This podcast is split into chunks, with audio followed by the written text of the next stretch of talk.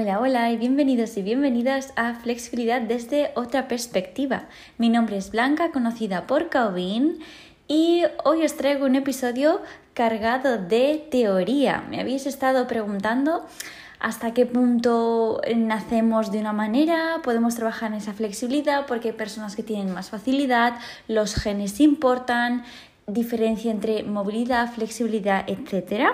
Así que hoy vamos a estar comentando bastantes conceptos súper importantes relacionados con toda la teoría que hay detrás de los estiramientos y la flexibilidad, ya que en próximos episodios vamos a pasar también a comentar medidas aprobadas científicamente y luego otras medidas que se utilizan tanto por fisioterapeutas como en la kinesiología, etcétera, para poder medir nuestra flexibilidad. Así que hoy han de quedar claros bastantes conceptos.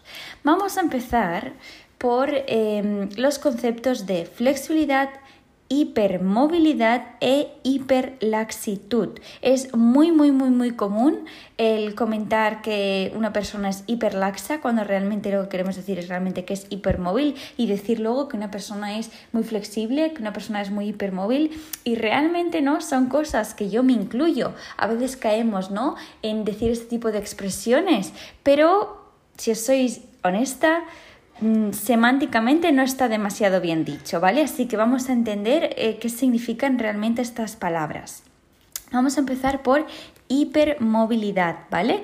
Realmente movilidad es mm, el rango de movimiento, que también podemos decir ROM, de una articulación. Así pues, hipermovilidad será una articulación con un mayor rango de movimiento dentro de lo normal.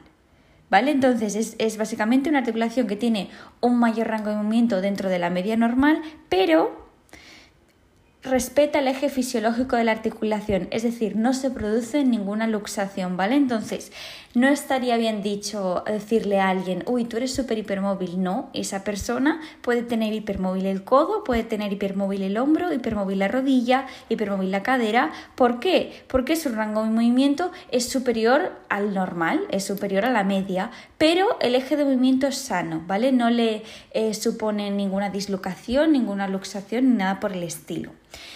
Y eso me lleva a hablar de la hiperlaxitud. En este caso, lo que estamos viendo es una inestabilidad en una articulación por parte de los ligamentos. Entonces, el rango de movimiento de esa articulación no respeta el eje fisiológico.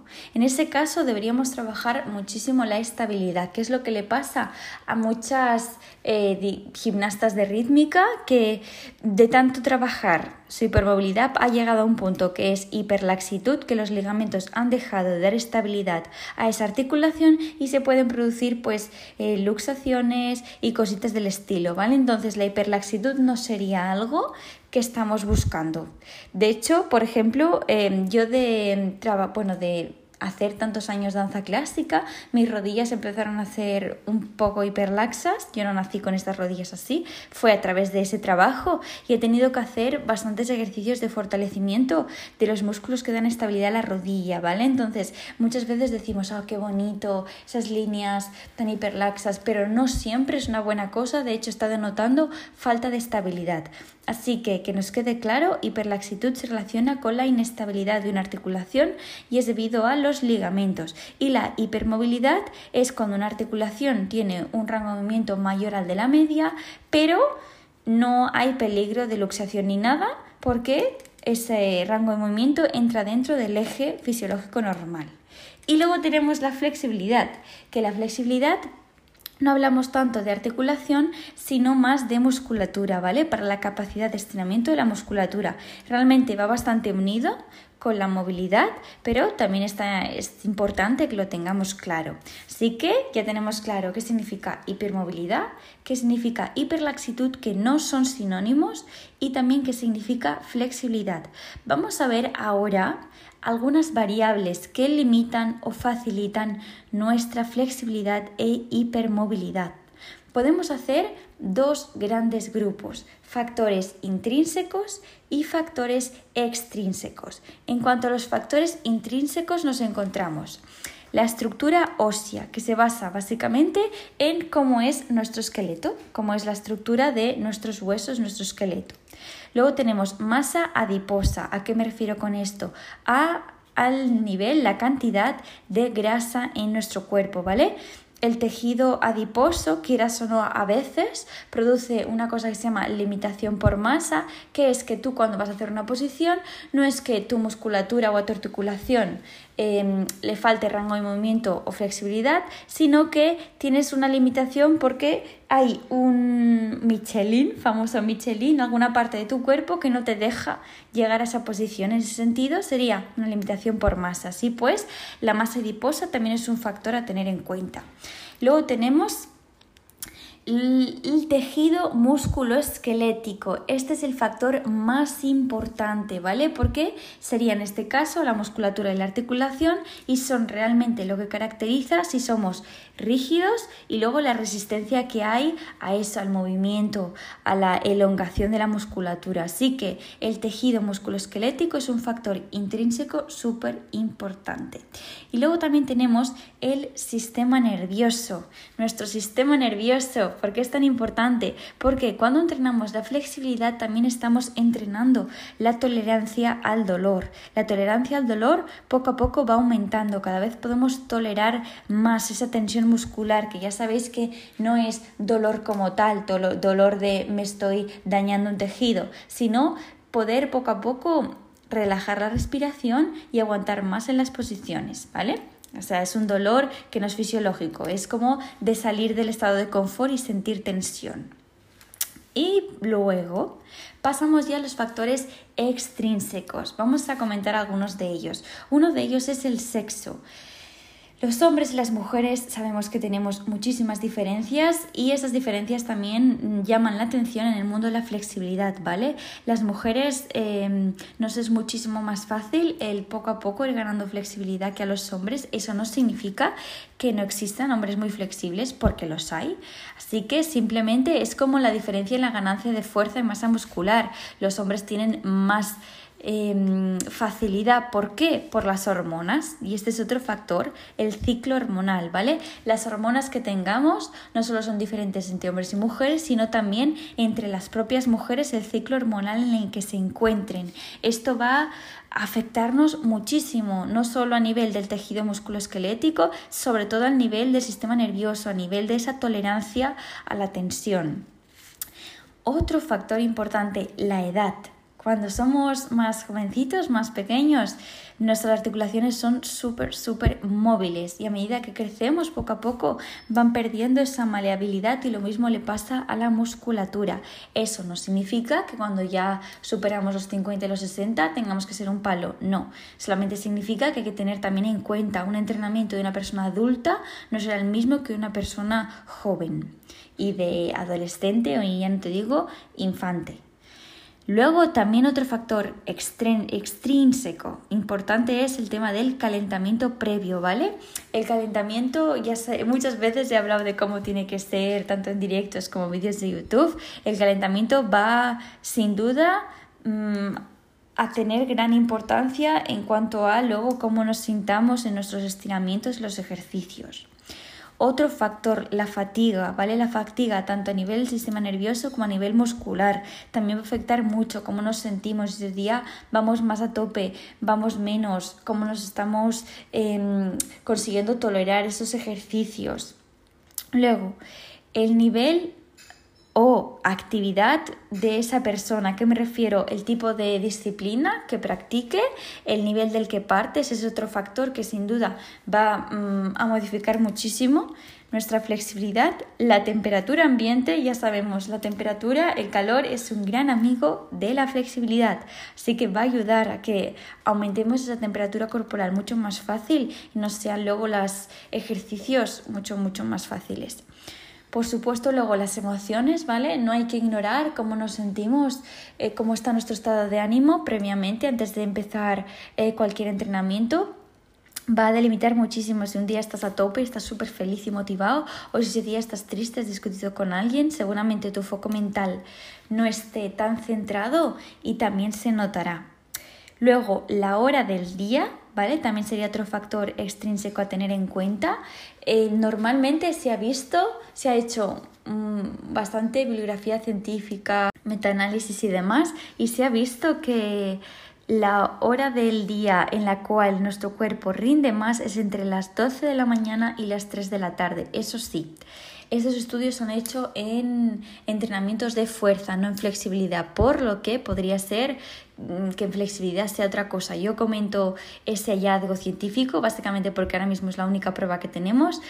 Y sí que es cierto que yo personalmente en esas horas me siento bien, pero también soy una persona que por la tarde también rinde bastante. Sí que la hora que creo que es un poquito más complicadilla es antes de las 10 de la mañana, porque nuestro cuerpo hace relativamente poco que se ha despertado y podría ser que encontráramos un poquito, pues sobre todo a nivel del nervio ciático, un poco de irritabilidad por haber estado tanto tiempo parado en la cama, etc. Así que realmente mm, el tema de la hora del día se sabe muy poco a nivel de flexibilidad. Creo que también depende de la persona y de cómo se pueda organizar su día y luego a gustos personales. Conozco a personas que son súper de mañana, súper de tarde. Yo creo que lo ideal es que seamos un poco flexibles en eso para si algún día sucede cualquier cosa, pues que en vez de decir pues ya no entreno, pues que podamos entrenar aunque sea otra hora. Y luego el último factor extrínseco que quería comentar es el tema de la genética. Y eso me lleva a hablar de no solo eh, factores limitantes, por ejemplo, como, con nacer con una cadera de una manera o de otra, que eso es sobre todo lo que se estaba hablando, de que existen diferentes caderas, sobre todo dos que se llaman cadera tipo CAM y cadera tipo Picker, que estas dos, eh, unas son más predominantes en mujeres, otras en hombres, pueden causar dificultades, sobre todo hacer ejercicios como el middle split. No significa que sea imposible, pero sí que significa que hay que tenerlo en cuenta. La mejor, lo mejor que se puede hacer para comprobar si tiene un tipo de cadera diferente, ¿vale? No de la media de la población, es hacerse una radiografía y ver la estructura, ¿vale? Entonces eso que se tenga en cuenta, pero el porcentaje de la población que tiene un tipo de cadera que en ese sentido pueda dar problemas es muy bajo, así que en ese sentido, tranquilidad. Y luego, eh, no solo quiero hablar de vuestras, de, bueno, de las posibles limitaciones, sino lo contrario, esas cosas que nos pueden ayudar. Y relacionados con la genética tenemos los trastornos del espectro hipermóvil. No sé si alguna persona que estáis aquí escuchando esto habéis oído hablar de estos tipos de trastornos, pero existen, ¿vale? Entonces, mmm, el nombre trastorno suena muy fuerte y yo lo que comentaría es que si causan síntomas, es decir, consecuencias negativas para nuestro cuerpo, ya se le puede llamar trastorno. Si no causan síntomas, pues quizás mm, no le llamaría trastorno, sino condición, ¿vale? Entonces se han visto cuatro tipos englobados en el espectro hipermóvil, es decir, una articulación eh, con un rango de movimiento más alto de lo normal, pero dentro del eje fisiológico. Por una parte, tenemos la hipermovilidad articular localizada, que esto es lo que realmente muchísima, muchísima gente tiene, sobre todo en codos y en rodillas y luego a personas en hombros también. Y es básicamente tener menos de 5 articulaciones hipermóviles y sobre todo también deciros que tiende a ser bilateral, es decir, no solo tengo un codo hipermóvil, normalmente tengo los dos. Lo mismo con las rodillas, no es una rodilla, son las dos hipermóviles. Así que hipermovilidad articular localizada es básicamente tener una articulación de tu cuerpo hipermóvil puede ser una o dos, ¿vale? Pero siempre han de ser menos de cinco. Y esto no hay síntomas negativos, es básicamente una condición que se puede tener, sobre todo relacionada con la genética. También algunos deportes ¿no? pueden hacer que las desarrollemos, pero hay un gran factor genético. Luego tenemos hipermovilidad articular periférica, que es específica una hipermovilidad en manos y pies. No sé si alguna vez habéis visto a una persona que se coge el pulgar y el pulgar le llega a su antebrazo, a su muñeca. Pues nos estaríamos hablando de esta condición, hipermovilidad articular periférica. De nuevo, no hay peligro, no hay síntomas. Y ya luego tenemos dos que sí que empiezan a ser un poquito más conflictivas y una de ellas es la hipermovilidad articular generalizada. En este caso tenemos cinco o más articulaciones hipermóviles. entonces, aquí ya mm, normalmente, ¿vale? Es bilateral, lo mismo que he comentado, que no son solo un codo, suelen ser las dos. Hay que tener un poquito de ojo, porque el paso entre hipermovilidad a hiperlaxitud a veces es, muy, es una línea muy fina. Así que en este sentido es una persona súper hipermóvil, tendríamos que trabajar eh, sobre todo la estabilidad en casi todo el cuerpo, porque tiene más de cinco articulaciones hipermóviles. Y luego está que a este ya sí que le llamaríamos trastorno, trastorno del espectro de hipermovilidad histórico. Básicamente es una persona que lo tiene desde joven, 100% es genético.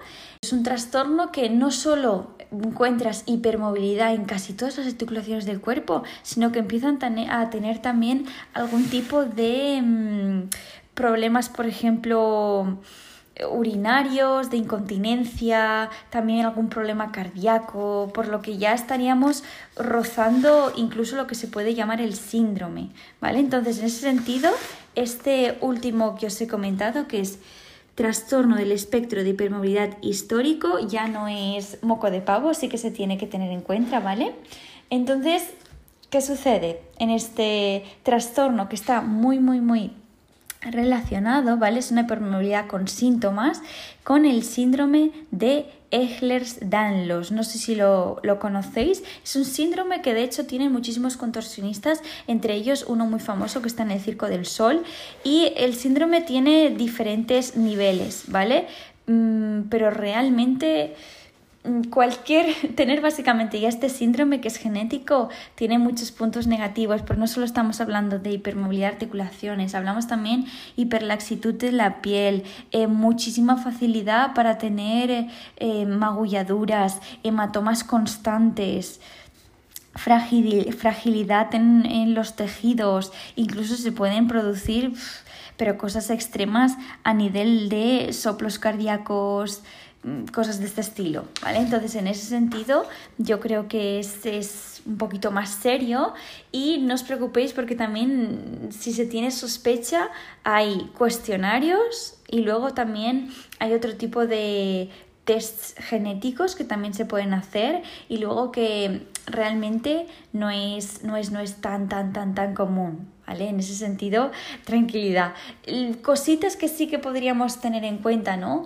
Para decir, a ver, eh, tengo sospecha de esto, pues sobre todo una persona que a la mínima eh, tiene moratones, pero no pequeños moratones, sino hematomas muy fuertes en la piel, grandes magulladuras, hiperlaxitud de la piel, es decir, que te la puedas estirar muchísimo, hipermovilidad e incluso mm, haber tenido alguna vez luxaciones.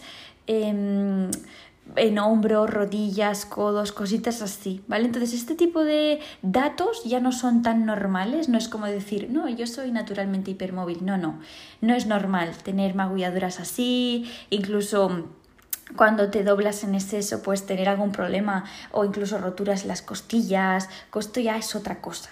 ¿Vale? Entonces, creo que es importante conocer en el mundo de la flexibilidad el síndrome de Ehlers-Danlos, sobre todo para entrenadoras de gimnasia rítmica, gimnasia artística, de circo, de contorsión. Podemos encontrarnos a personas con, esta, con este síndrome genético sin saberlo, así que es importante saber cómo detectarlo. Os he comentado algunos tips para detectarlo, ¿vale? Pero en el siguiente episodio que hablaremos sobre medidas Em, de la flexibilidad, por ejemplo, un test que se llama FlexiTest. También comentaremos si tenemos sospechas de algún alumno o alumna con este síndrome, cómo podamos también darle un poquito más de atención y asegurarnos que no corre peligro. Así que estas son algunas cosas que, bueno, todo lo que quería comentar en este episodio. Hemos comentado la diferencia entre hipermovilidad, flexibilidad y hiperlaxitud, luego algunos factores que afectan a nuestra flexibilidad, tanto intrínsecos como extrínsecos, y en cuanto a extrínsecos, no solo comentar, ¿no?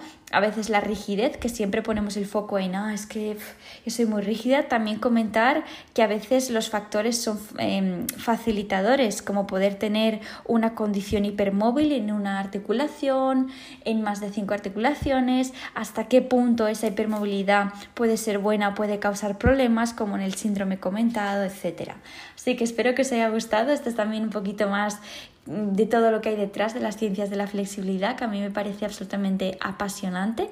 Espero que también os lo parezca y que os haya ayudado a conocer cada vez más cositas. Os mando un beso muy fuerte y nos vemos en el próximo episodio.